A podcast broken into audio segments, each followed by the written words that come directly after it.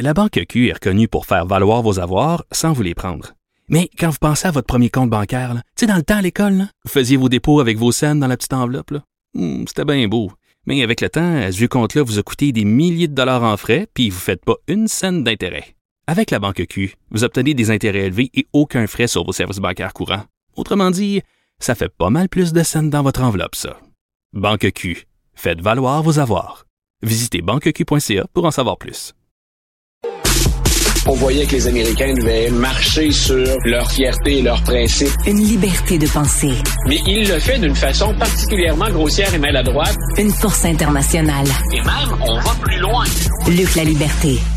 Alors, Luc, Trump aujourd'hui risque d'être soulagé de quelques millions.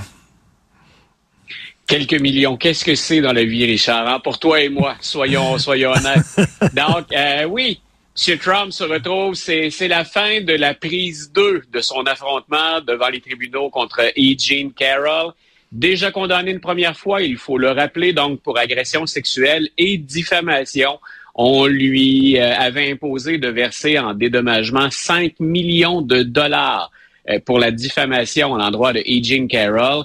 Il est revenu à la charge dans ses rassemblements et Mme Carroll a dit, ben écoutez, vous n'avez pas compris, semble-t-il, la première fois, ou vous ne m'avez pas assez donné et vous avez envie de m'offrir plus. On retourne devant les tribunaux et ça se termine aujourd'hui. Et le juge Kaplan, moi ce que j'ai trouvé intéressant, c'est que le juge Kaplan qui gère ce procès-là a dû rappeler un Donald Trump à l'ordre. Ça, c'est pas nouveau. On Ben est habitué. C'est le style, c'est c'est même le plan de match, c'est la stratégie de, de Trump.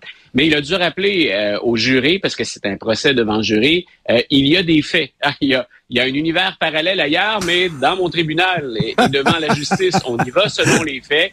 Donc, M. Trump est coupable. Ce que vous avez du premier procès ne va pas être remis en cause, ne peut pas être remis en cause. Ce que vous devez décider, c'est finalement la hauteur de la pénalité. Et on pense, un, que la réponse du jury pourrait être déjà entendue d'ici la fin de la soirée. Donc, on pourrait avoir le jugement aujourd'hui et ça pourrait aller jusqu'à une somme de 10 millions supplémentaires.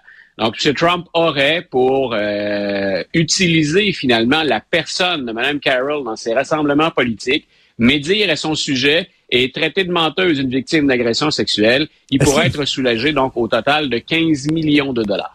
Et là, la question, est-ce qu'il va continuer? Là, parce que s'il prend Ah, son trou, possible. il va avoir l'air faible devant ses supporters. Est-ce qu'il va en rajouter une couche?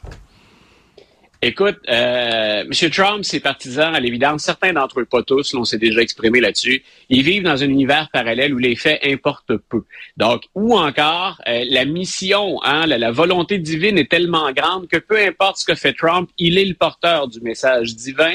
Pas impossible que M. Trump revienne à la charge. D'ailleurs, écoute, au tribunal hier, on vient de l'avertir. Le juge Kaplan a averti les jurés et M. Trump a été entendu en cours et en sortant du tribunal disant qu'il ne connaît pas cette femme-là, qu'il ne l'a jamais rencontrée, alors que dans l'espace public, on a une photo où clairement M. Trump est avec E. Jean Carroll. Et pire pour Donald Trump, mais encore là, il y a un univers alternatif où ne, ça, compte, pas- ça ne compte pas. Dans une des dépositions dans le procès dont on est en train de parler tous les deux, M. Trump est avec E. Jean Carroll et il l'a confondu avec sa deuxième conjointe. Ça arrive à Joe Biden. Écoute, ça vient nourrir tous Ben les sarcasmes, les colibets et les rumeurs sur ses facultés cognitives. Ben Pour oui. les partisans de Donald Trump, qu'il confonde la victime avec une ex, écoute, c'est ça, ça en serait drôle s'il n'y avait pas des conséquences dramatiques à, à tout ça et si ça n'avait pas des incidences sur la campagne électorale. Ben oui, puis il disait que la victime, il l'avait pas agressée parce que c'était pas son genre. Il est en train de nous dire que son Ouais. ex, c'était pas son genre non plus, son ex. Ben visiblement, visiblement, Mélania était plus son genre que. Oui. Il parlait de Marla Maples, donc c'est pour Mar- les, les téléspectateurs. là, Il parlait de Incroyable. Marla cette fois-là.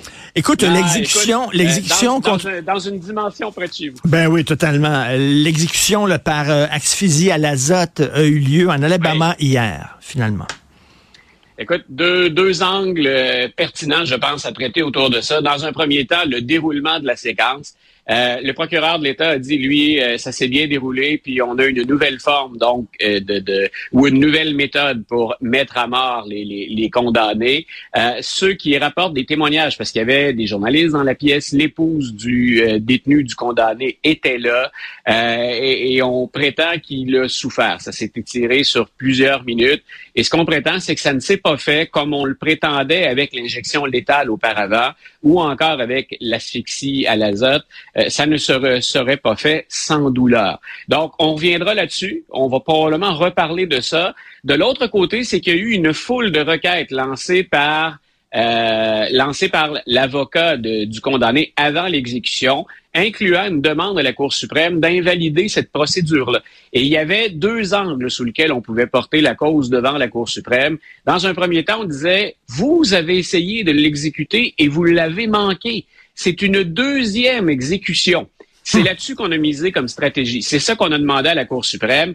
Est-ce que, selon le huitième amendement à la Constitution, ça ne constitue pas un châtiment cruel, excessif? L'autre angle d'attaque, c'était le produit lui-même ou la technique elle-même. Et là-dessus, euh, le tribunal, le plus haut tribunal, la Cour suprême, ne s'est pas prononcé. Donc, ça ne constitue pas le fait d'avoir raté l'exécution puis de la reprendre. Euh, la Cour suprême a dit, on n'empêche pas ça. On va de l'avant avec la mise à mort. Euh, si ça retourne devant la Cour suprême, on va peut-être invoquer encore le huitième amendement, un, un, châtiment cruel, excessif, mais on le fera autour de la procédure elle-même qui est l'asphyxie à l'azote. Mais je pense que ben toi et moi, je peux pas te prédire quand, mais je pense que toi et moi, on va aborder cette question-là à nouveau euh, dans, dans un futur pas trop loin. Et Luc, Luc, euh, je dis aux gens, allez sur Internet puis regardez les pays où il y a la peine de mort. C'est pas le genre de ah. pays euh, auquel les États-Unis vont être associés. C'est, je fais rien dire. Non, hein?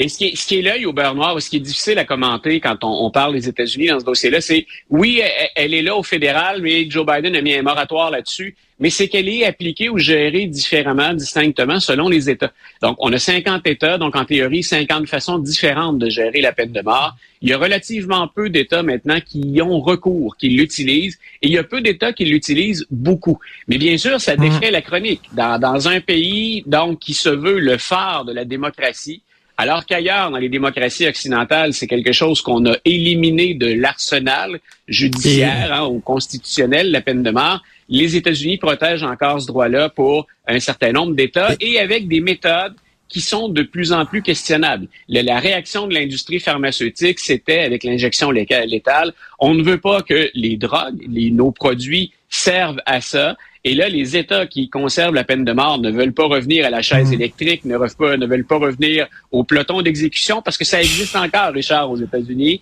Euh, mais non, on, on va trouver une autre façon, semble-t-il, sans faire souffrir la victime ou et là c'est très délicat, sans la faire trop souffrir, donc de pas la victime et le criminel de le mettre à mort. Euh, ceux qui sont intéressés, allez voir sur YouTube. Je pense qu'on peut trouver la plaidoirie de Robert Badinter euh, quand il était là, en France, puis il a plaidé contre la peine de mort. C'est absolument hyper convaincant, sa plaidoirie qui est ah, passée à l'histoire. Ce sont des questions éthiques, morales, démocratiques. On va au fondement de nos valeurs quand on aborde ces questions-là. Et je suis content que tu introduises Badinter dans le dossier. C'est un très, très bel argumentaire. C'est fort. Tout à fait. Merci. Bon week-end. Euh, J'ai jamais eu de prof d'université aussi élégant que toi. En tout cas, bref. Merci.